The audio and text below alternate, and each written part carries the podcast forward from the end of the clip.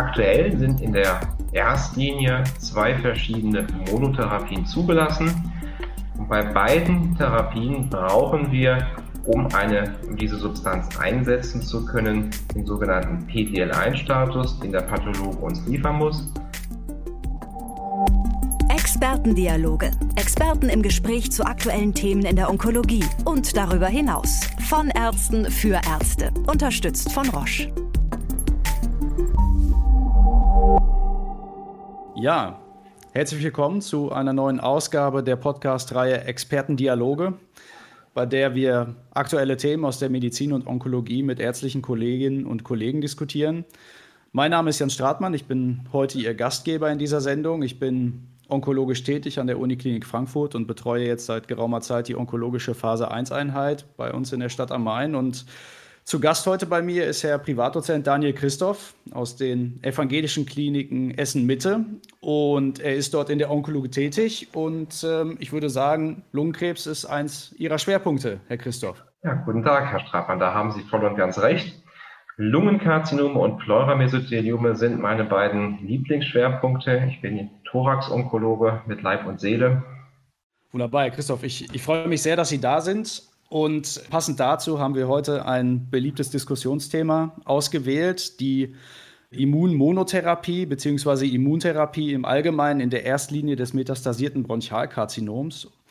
Ich glaube, man kann sagen, die Immuntherapie ist in den letzten Jahren eine feste Therapiesäule beim Bronchialkarzinom geworden. Und ich würde auch sagen, bis auf wenige Ausnahmen bekommen doch die aller, allermeisten Patienten, die keinen Treiber haben, eine Immuntherapie in der Erstlinie. Herr Christoph, Vielleicht starten wir mal direkt mit dem Zulassungsstatus der Immuntherapie in der Erstlinie beim Bronchialkarzinom. Und in diesem Kontext interessiert mich ganz besonders, welche Informationen Sie denn von Ihrem Pathologen benötigen, bekommen oder auch einfordern, um die initiale Therapiestrategie für den Patienten auszuwählen. Aktuell sind in der Erstlinie zwei verschiedene Monotherapien zugelassen. Und bei beiden Therapien brauchen wir, um, eine, um diese Substanz einsetzen zu können, den sogenannten PDL1-Status, den der Pathologe uns liefern muss. Bei den sogenannten kombinierten Chemoimmuntherapien wird diese Angabe nicht benötigt. Trotzdem greifen wir gerne auf den PDL1-Status zurück, um den Patienten gut beraten zu können und eine optimale Therapieempfehlung aussprechen zu können. Bei der Angabe des PDL1-Status gibt es verschiedene sogenannte Scoring-Systeme. Die wichtigste Einteilung ist der sogenannte TPS, der Tumor Proportion Score, der uns angibt, wie viel Prozent der Tumorzellen sind PDL1 positiv. Ein weiterer wichtiger Wert ist der sogenannte IC-Wert, der gibt uns an, wie viel Prozent der eingelagerten mononukleären Zellen sind PDL1 positiv. Wenn der TPS-Wert 50% oder größer ist, können wir eine von zwei Monotherapien einsetzen. Wenn der IC-Wert größer gleich 10 ist, einer sogenannten Kategorie 3 entspricht, dann kann lediglich eine eingesetzt werden. Das heißt, wenn wir jetzt Patienten haben, die bedenken, die sind älter, sie haben Komorbiditäten oder andere Gründe, dass man lieber auf eine kombinierte Chemoimmuntherapie verzichtet und doch eine Monotherapie einsetzen möchte, dann müssen halt eben diese entsprechenden Faktoren vorliegen. Und das fordern wir von unseren Pathologen ein. Wir sind in der glücklichen Situation, dass wir bereits bei Diagnosestellung den PDL1-Status von unseren Pathologen mitgeteilt bekommen. Wunderbar, da haben Sie ja schon die Monotherapie-Option gut zusammengefasst. Kann ja gut sein, dass wir in den nächsten Monaten noch eine dritte Möglichkeit bekommen. Und Sie haben ja schon den Knackpunkt so ein bisschen angesprochen, dass wir, obgleich wir in der Zulassung liegen für eine Monotherapie, dass wir ja trotzdem die Möglichkeit haben, eine Kombinationsstrategie zu fahren. Und der Performance-Status des Patienten ist sicherlich ein wichtiger Aspekt. Können Sie vielleicht so aus dem Alltag noch ein paar Beispiele nennen, wo Sie tendenziell eher auf eine Kombinationstherapie streben oder eher die Monotherapie benutzen? Haben Sie da für sich so einen Entscheidungsbaum etabliert? Den haben wir für unser ähm, onkologisches Zentrum etabliert. Ganz wichtig ist natürlich der Remissionsdruck. Wie stark leidet der Patient unter seiner Tumorerkrankung? Wir wissen aus verschiedenen Studien, dass die Zeit, bis eine immunonkologische Monotherapie wirkt, etwas länger ist als bei einer kombinierten Chemoimmuntherapie und eben Patienten, die insbesondere einen hohen Remissionsdruck haben, das sind Patienten, bei denen wir eine kombinierte Chemoimmuntherapie bevorzugen. Da gibt es verschiedene Möglichkeiten, nicht zu unübersichtlich zu gestalten. Wir haben aber auch Patienten, da beginnen wir mit einer Monotherapie und stellen fest, dass die Wirkung nicht schnell genug einsetzt, sodass wir dann die Chemotherapie noch hinzufügen, um dann eine entsprechende Wirkung zu erreichen. Ich nehme an, Sie bekommen von Ihrem Pathologen ja eine breite molekulare Diagnostik. Gibt es da Marker jenseits der natürlich molekularen Treibermutationen, für die man zielgerichtete Therapie im Zulassungsbereich oder gegebenenfalls in der Studie hat, die Sie für die Entscheidung Monotherapie oder Nicht-Monotherapie heranziehen? Gibt es da irgendwas, was für Sie von Relevanz ist? Ja, das gibt es. Es gibt verschiedene retrospektive Untersuchungen, die versucht haben herauszufinden, ob bestimmte Resistenzmutationen vorliegen. Und äh, auch wenn das nur retrospektive Serien sind, um mal hier Ross und Reiter zu nennen, zum Beispiel eine sogenannte KEEP1-Genmutation oder eine STK11-Genmutation. Wenn Patienten beide Resistenzmutationen aufweisen, bin ich sehr zurückhaltend, eine Monotherapie einzusetzen, sondern bei diesen Patientengruppen bevorzuge ich doch eher eine kombinierte Chemoimmuntherapie. Mhm. Raucherstatus, spielt das auch eine Rolle? Ja, der Raucherstatus ist ehrlich gesagt ein sehr, sehr unverlässlicher Faktor. Viele Patienten nehmen Einschätzungen vor, die nicht so ganz der Realität entsprechen.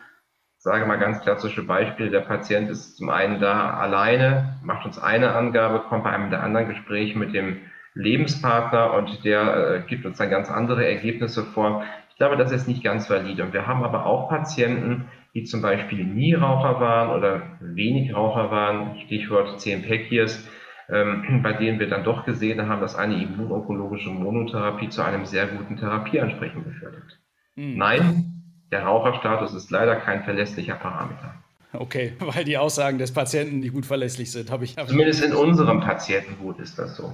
Ich ja. orientiere mich manchmal vielleicht auch ein bisschen mehr am CT-Bild. Wenn ich da doch ein sehr deutliches Lungenemphysem als Zeichen einer COPD sehe, dann sage ich, okay, das ist ein relevanter Raucher. Also ich glaube, wir beide sind uns einig, wenn man sagt, die aller, allermeisten Patienten sollten in der Erstlinie in irgendeiner Art und Weise eine Immuntherapie sehen, ob das jetzt Mono- oder Kombinationsstrategie ist.